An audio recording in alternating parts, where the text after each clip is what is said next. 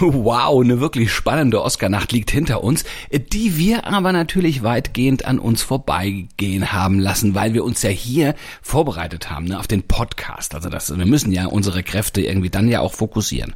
Richtig, cineastische Protagonisten, das ist etwas, wo wir jetzt eher weniger mit am Hut haben, aber bei uns geht's ja Stand jetzt um die besten Hauptdarsteller im Bundesliga-Titelkampf und um die besten Nebendarsteller. Also du meinst die Bayern und den BVB. Genau, denn deren Leistung vom Wochenende, die ordnen wir gleich ein und wir schauen auf die Insel zum Streit um Gary Lineker und wir hören, was Jürgen Klopp dazu zu sagen hat. Das alles im ersten Sport-Podcast des Tages nach dem Opener und laufend aktualisierten Newsblog. Darüber spricht heute die Sportwelt. Stand jetzt. Der erste Sportpodcast des Tages. Meinungen, Hintergründe und Analysen. Stand, stand, stand. Jetzt. Mit Malte Asmus und Andreas Wurm. Kommentar. Malte, was nehmen wir denn mit aus dieser Fußballwoche beziehungsweise jetzt vom 24. Spieltag auch der Bundesliga? Ja, auf jeden Fall mal, dass der BVB Stand jetzt äh, doch wohl noch nicht reif für den Meistertitel scheint. Ja, ich gebe zu, sie haben eine tolle, eine rasante Entwicklung genommen, die wir hier ja auch schon gelobt und ein bisschen analysiert haben, aber am Ende fehlt dann eben doch noch das nötige letzte Quäntchen, was dann wirklich äh, nötig ist, um dann ganz oben wirklich mitzuspielen. Das hat man ja beim Champions League aus gegen Chelsea schon gesehen, aber jetzt noch mehr beim leichtfertig verschenkten Sieg bei Schalke. Mhm. Also war also diese Siegesserie doch nicht so stark, wie wir dachten. Wurden wir da so ein kleines bisschen geblendet? Ach, das würde ich jetzt so auch nicht sagen. Also du musst ja neun Siege am Stück schon erstmal holen. Das geht nur, wenn du eine gewisse Klasse, eine gewisse Qualität, aber auch entsprechend Willen hast und natürlich auch, wenn du das entsprechende Glück hast. Und das hatten die Dortmunder natürlich auch, denn viele der Siege, die hingen ja schon so irgendwo ja. am seidenen Faden. Aber da haben die Dortmunder dann letztlich auch gezeigt, was sie letztlich rausholen können, wenn tatsächlich mal alle Rädchen ineinander greifen. Naja, und wenn sie nicht auch noch von Ausfallen von Leistungsträgern irgendwie gehemmt, geplagt und dann gehandicapt sind, wie es ja aktuell der Fall ist, siehe ähm, zum Beispiel Julian Brandt. Ja, das ist genau der Punkt. Das könnten sie dann leisten, aber das können sie dann jetzt eben auch nicht so leicht kompensieren, wenn da einer fehlt. Also ihnen fehlt Klasse in der Breite, so könnte man es vielleicht zusammenfassen. Das ist ihr großer Nachteil, natürlich vor allem gegenüber den Bayern, aber das gilt ja jetzt auch nur Stand jetzt, muss ja für die Zukunft nicht so bleiben. Die werden definitiv auch nachlegen auf dem Transfermarkt und sie sind auf jeden Fall auf dem Weg, wieder ein ernstzunehmender Herausforderer zu werden. Ob in dieser Saison noch, wir gucken, aber sicherlich dann in der nächsten. Und die immer wieder gestellte Mentalitätsfrage, also so die Basis für alles, um da oben eben mitzuspielen, die haben sie ja schon mal eindrucksvoll beantwortet. Von daher würde ich sie vielleicht auch schon vor dem 1. April noch nicht abschreiben. Vielleicht erst danach warten wir man erstmal noch das Duell mit den Bayern ab, würde ich sagen. Analyse. Es war ja, Malte, sind wir uns einig, ne, die Woche der Bayern. Also kann man wirklich so sagen. Erst die Gala gegen PSG, dann die Pflichtspielaufgabe gegen Augsburg, trotz Rückstand dann doch noch mit Bravour absolviert und ja, sich dann die alleinige Tabellenführung zurückgeholt. Es läuft alles wieder, sagen wir mal, in die richtige Richtung aus Sicht der Bayern. Ja, genauso wie beim BVB würde ich aber auch bei Bayern trotzdem sagen, Stand jetzt ja. Aber es ist eben trotzdem noch Vorsicht geboten. Mhm. Also was hat dir denn gefallen? Oder sagen wir mal so, was äh, fang mal an, was hat dir nicht gefallen an diesem Wochenende? War eine Menge ja mit dabei. Also äh, endgültige, was, was auf das endgültige Ende ja du auch der Bayern-Problematik hindeuten könnte. Ja, aber da waren ja auch diese drei Gegentore gegen Augsburg. Gut, das erste nach zwei Minuten, das haben sie dann sehr gut weggesteckt, keine Frage. Aber so einen verpennten Start darfst du dir ja zum Beispiel gegen schwierigere Gegner nicht erlauben. Mhm. Gegen Leverkusen ja, ja. nächste Woche. Da könnte das schon wieder dann ganz anders ausgehen. Aber vor allem dann ja am 1. April gegen den BVB. Also wenn die da so auftreten wie in den ersten Minuten gegen Augsburg, dann könnte das da auch ganz schnell in die Hose gehen. Und übrigens April ist ja nicht nur der erste April, sondern der ganze Monat, der hat's ja in sich für die Bayern. Da stehen inklusive mhm. Champions League und Pokal dann ja acht oder neun Spiele an. Das ist eine heftige Belastung. Und deshalb bin ich mit meinem Urteil da auch noch sehr vorsichtig, weil die müssen sie erstmal wegstecken.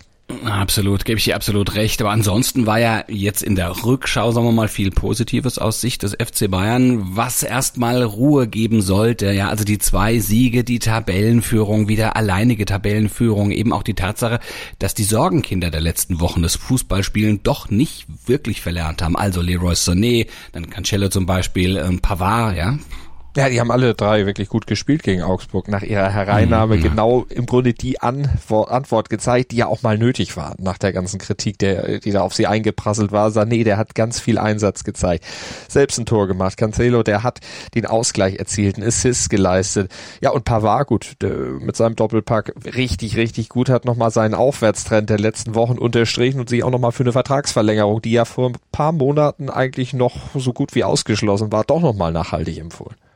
Naja, wollte ja irgendwie, hat er immer gesagt, wie gerne er mal in die englische Liga gehen würde, ja, aber jetzt hat er sich demonstrativ auf das Bayern-Logo äh, ähm, geklopft. Also da haben ja viele schon gesagt, das ist ein Zeichen. Er bleibt, er will bleiben, er muss bleiben und überhaupt. Naja, also äh, die, diese Sorgenkinder, ja, also dass die jetzt performen können oder dass sie wieder performen, das macht natürlich Hoffnung für diesen engen Spielplan. Du hast es angekündigt, im April Tanz auf ja gleich drei Hochzeiten. Ja. Die Bayern können jetzt ganz entspannt durchwechseln, ohne großen Qualitätsverlust. Also das ist wirklich großartig. Manet kommt auch langsam wieder in Fahrt. Deshalb glaube ich nicht, dass äh, der April im Großen und Ganzen ein Problem für die Bayern werden könnte. Ich bin auf jeden Fall sicher nicht, der April macht, was er will, sondern der FC Bayern macht im April, was er will.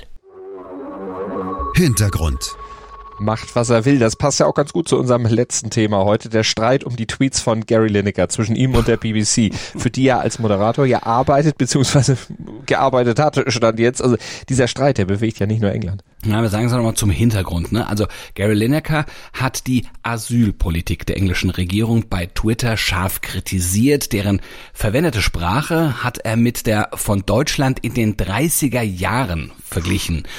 Und danach wurde er von den Chefs der BBC suspendiert, weil laut deren Verständnis ein BBC-Moderator überparteilich zu sein hat.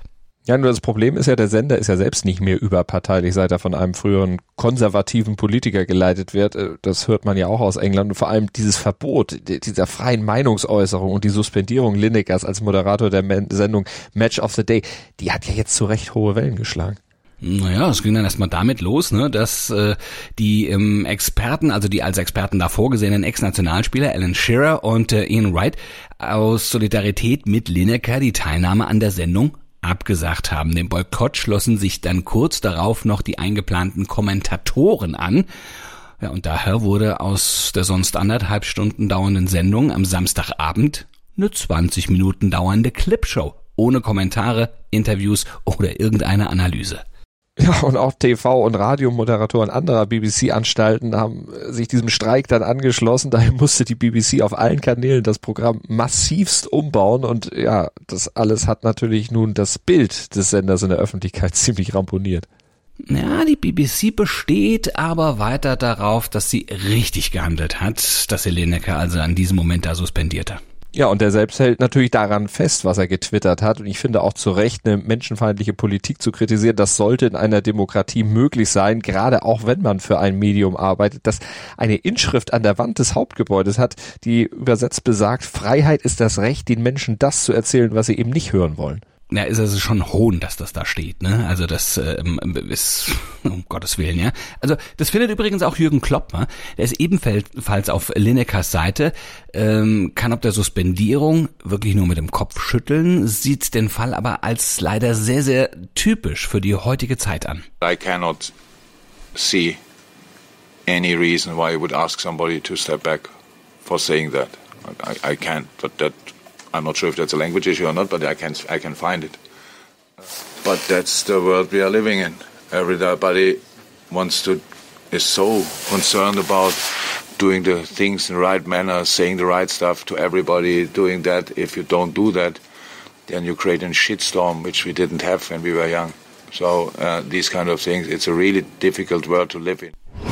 Das bringt der Sporttag. Stand jetzt. Skispringen steht heute wieder an. Das dritte Springen der Raw Air Tour in Lillehammer jetzt, ja. Und Rekordweltmeisterin Katharina Althaus will auf ihrer, ja, ausgewiesenen Lieblingsschanze wieder zuschlagen. Fünfmal hat sie dort schon gewonnen.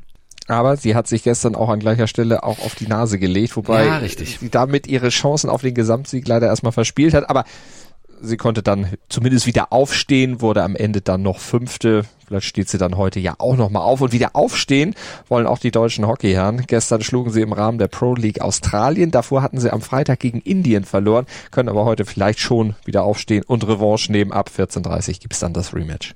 Ja, und uns, also den ersten Sport-Podcast des Tages, gibt's natürlich morgen wieder ab 7.07 Uhr.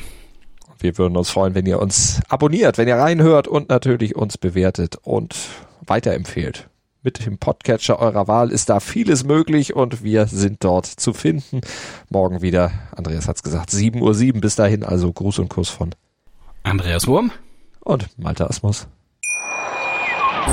Wie baut man eine harmonische Beziehung zu seinem Hund auf? Puh, gar nicht so leicht. Und deshalb frage ich nach, wie es anderen Hundeeltern gelingt, beziehungsweise wie die daran arbeiten. Bei Iswas Dog reden wir dann drüber. Alle 14 Tage neu mit mir, Malte Asmus und unserer Expertin für eine harmonische Mensch-Hund-Beziehung, Melanie Lippisch.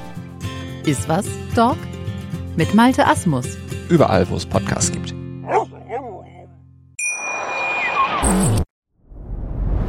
Dir hat dieser Podcast gefallen? Dann klicke jetzt auf Abonnieren und empfehle ihn weiter. Bleib immer auf dem Laufenden und folge uns bei Twitter, Instagram und Facebook. Mehr Podcasts aus der weiten Welt des Sports findest du auf meinsportpodcast.de.